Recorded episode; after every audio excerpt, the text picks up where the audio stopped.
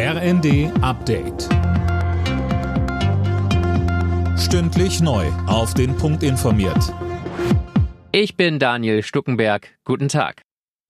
Im rheinischen Braunkohlerevier hat die Polizei damit begonnen, das von Klimaaktivisten besetzte Dorf Lützerath zu räumen. Hunderte Kohlegegner versuchen das zu verhindern oder zumindest hinauszuzögern. Dabei kam es schon zu ersten Angriffen auf Polizisten.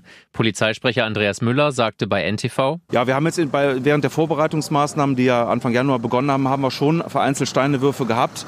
Heute kommen noch mal Böller dazu, es kommen Molotow-Cocktails dazu. Wir hoffen nicht, dass das hier zu einer Eskalation kommt. Wir möchten noch mal ganz dringend den Appell richten, bitte friedlich zu bleiben und sich von gewalttätigen Aktionen zu distanzieren.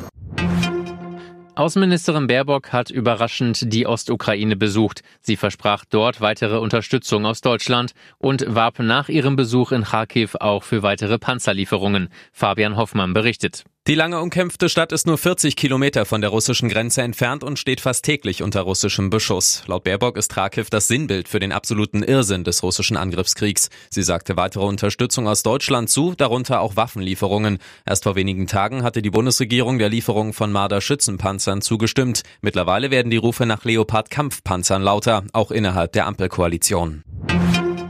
Nach dem Fund vertraulicher Dokumente in einem früheren Büro von ihm steht US-Präsident Biden unter Druck. Während eines Mexiko-Besuchs sagte er nun, er sei überrascht gewesen über den Fund und dass er den Inhalt der Papiere nicht kenne.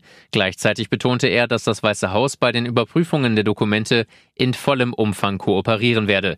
Für Biden ist der Dokumentenfund eine Blamage. Er wird nun mit seinem Vorgänger Donald Trump verglichen, auf dessen Privatanwesen kistenweise vertrauliche Akten sichergestellt wurden.